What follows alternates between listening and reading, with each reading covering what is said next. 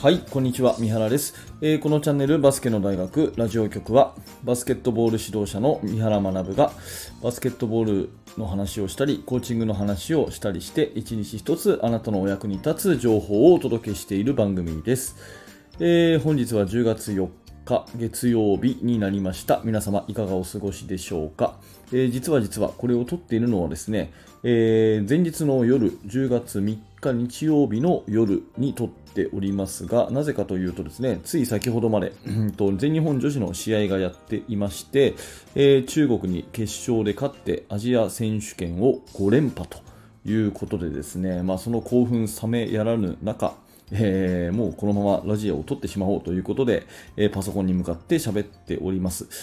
いやー、しかし強いですね。本当に強いですよね。2013年からアジア大会というものは全部日本が勝ってるということで、えー、まあ5大会連続、アジア大会って大体2年に1回やるので、えー、まあ、まあ、要は10年間ですよね。2年に1回を5回だから10年間。ずっと日本は負けてないというところですごいですよね。まあ、一時はずっと中国に勝てないというような時があったり、まあ、韓国に勝てないという時があったりね、して、まあ、もちろん今もね、韓国、中国強いんですけど、まあ、それを超える全日本女子の強さが、ここ10年続いているというところですよね。で、今回は、まあ、オリンピックが終わって、次は、えー、世界選手権に向けてということで、えー、まあ、2022年かなの世界選手権のオーストラリアで行われるですね、ワールドカップの最終予選につながる大会ということで、まあ、この辺ね、国際大会のその予選の仕組みってちょっと複雑だったりするんですけれども、まあ、あの、非常に、えいいスタートを切って、その世界選手権につながる、まあえ、アジア大会の5連覇ということになるわけです。で今回私がね、注目したのは、その、うん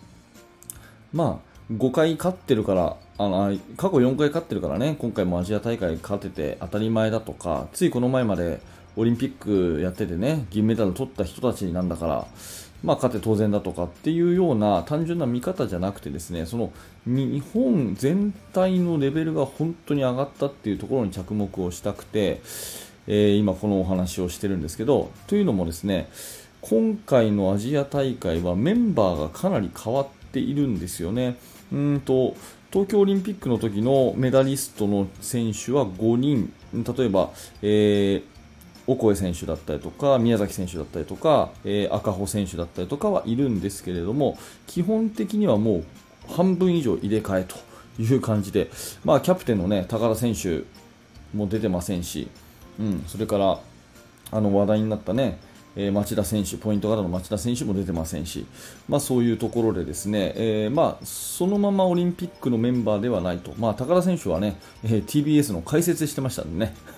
なんかあの出てほしいなってちょっと思ったんですけど、ね、解説をしているぐらいの、まあ、本当に、まあ、いわゆる選手も総入れ替えと言ってもいいぐらいの感じで入れ替わって、でしかもヘッドコーチもね、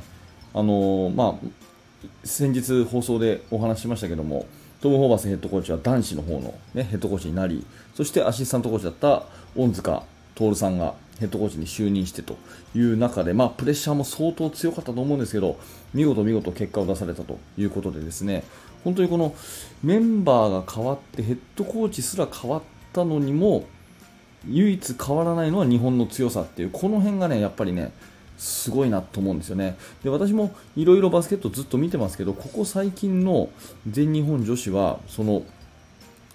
まあ、代表チームって結局言い方悪くすると寄せ集めチームじゃないですか。ね、本来ね。いろんなところの W リーグのチームからこう選手が来てで短期間で合宿やってで試合するって、まあ、これどの国もそうだと思うんですけど全くその寄せ集め感が本当にないところが一番強いなんか秘訣じゃないかなって思うんですね。ここ大事なんでもう一回言いますけど、近年の全日本女子の強さの秘訣は、寄せ集め感が全くない、その中身の継続性みたいなところが一番だと思うんですよ。まあ、今回で言うと、先ほど繰り返しになりますけど、銀メダルを取った東京オリンピックの選手が、まあ、ガラッと入れ替わった。ねまあ、今回もね、オコエ選手とか、えー、宮崎選手とか、その銀メダル取ったメンバーが中心で活躍したのは確か、ね、赤穂ひまわり選手もそうだし。確かにそうなんですけどでもやっぱりメンバー全然違うわけですよ。でヘッドコーチも違うわけですよね。ただそのディフェンスあの全日本のディフェンスの激しいマンツーマンプレスとかあとはスピードあるドリブルドライブとかですね。スリーポイントシュートとか。そういうのは全く変わらなくて、まあ、多分そのシステムのちょっとした変更とかはいろいろあるとは思うし例えばマウリ・ステファニー選手なんて3人制でねこの前オリンピックでしたからねその3人制の選手が5人制の方に入ってもすぐアジャストできるあたりは個々の選手の能力が高いということもさることながらやっぱりその取り組みがですねこう継続性があると思うんですよね。そのなんか今回のチームはこれでやろうとか今年のチームはヘッドコーチが誰々だからこうしようとかっていう感じじゃなくてなんかコロコロ変わらないこの継続性っていうものがすごくすごく私は感じてこれは今までの代表チームにはない本当の強さじゃないかなというふうに思っています多分ね他の国の事情を知ってるわけではないですけども他の国はやっぱりどうしても寄せ集め感が絶対あるのが代表チームだと思うんですね、うん、だからこそ、まあ、良さもあると思うんだけど、えー、その寄せ集め感が全くない中でのなんかこ